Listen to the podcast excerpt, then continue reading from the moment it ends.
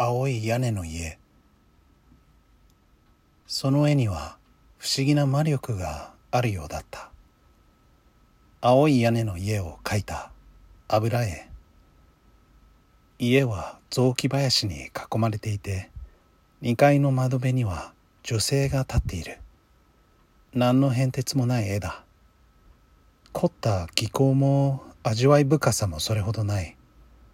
同じ大学の学生が描いたものと言われても信じてしまうだろう。壁に飾られてライトが当てられているのでかろうじて鑑賞用っぽく見えるだけだ。だけど私はその絵になぜかとても引きつられていた。説明のつかない力だった。時計を確認すると私はその絵の前に備え付けられている。長椅子に30分以上も座っていたらしい。閉館間際の小さなギャラリーには人気がほとんどなかった。その絵は呪われた絵と言われているんですよ。いつの間にかそばに学芸員風の女性が立っていた。井村と書かれたネームプレートもつけている。40代くらいで丸い眼鏡をかけていた。髪はボサボサで自分のおしゃれよりも絵の審美眼を磨いてきたタイプに見える。彼女の存在に気がつかないほど私はじっと絵を見つめていたらしい。呪われた絵ですか？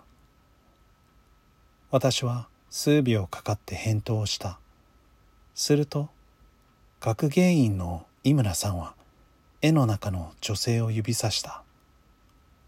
彼女が涙を流すとか窓辺からいなくなるとかまあちょっとした都市伝説です。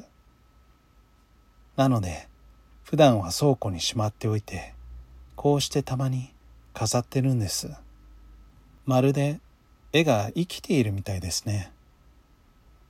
おっしゃる通り生きているんですよこの絵は。作者は誰なんですか？実はわからないんです。書いた人もタイトルも。けど随分気に入ってくださったみたいね。ええ自分でもよくわからないんですか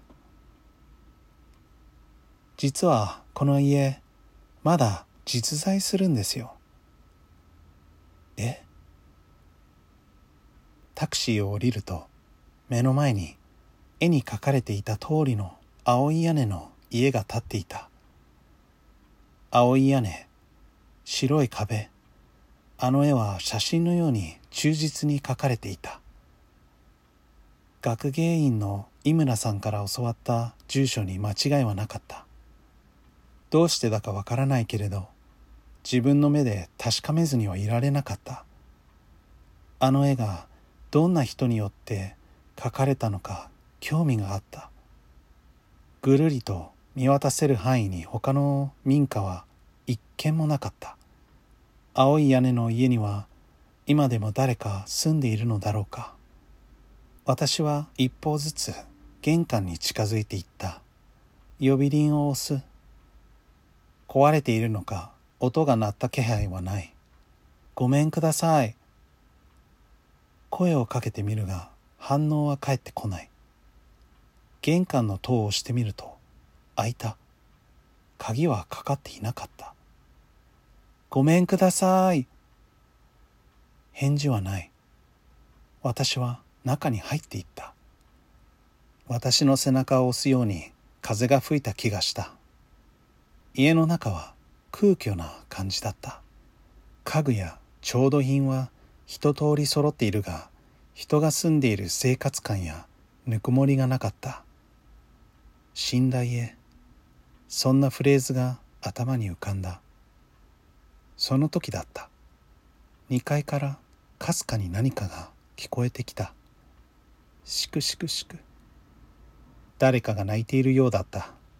私は音に誘われるように2階へ上がっていった。2階の一室の扉が開いていた。その中からしゃくり上げる泣き声が聞こえてくる。女性の声のようだ。私はゆっくりと戸を開けた。机に突っ伏して泣いている女性の背中が見えた。私は目を疑った。女性の服装が絵に描かれていた女性と全く同じだったのだ。絵のモチーフは絵のモチーフは彼女に間違いない。ということはつい最近書かれたものなのか。あの声をかけてみるが彼女は一向に泣き止む気配がない。その時私は気がついた。この部屋はちょうど絵で女性が窓から顔を出していた部屋だ。私は窓辺に立ってみた。不思議な感覚がした。まるではるか遠くから誰かが窓辺に立つ私を見ているような。絵の中に入り込んでしまったような。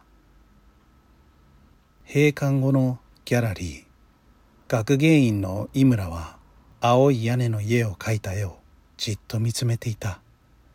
その顔には何の表情も浮かんでいない。青い屋根の家の2階。窓辺には女性が立っている。確か美大生と言っていたか。彼女も絵に見入られどうやら取り込まれてしまったようだ。彼女には申し訳ないことをしたと思うがたまにこうして新しい栄養を与えなければ絵の怒りがいつ自分に向けられるかわからない。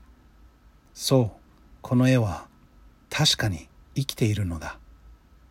井村は絵を壁から外すと黒い布をかけ台車に乗せて倉庫へとしまいに向かった。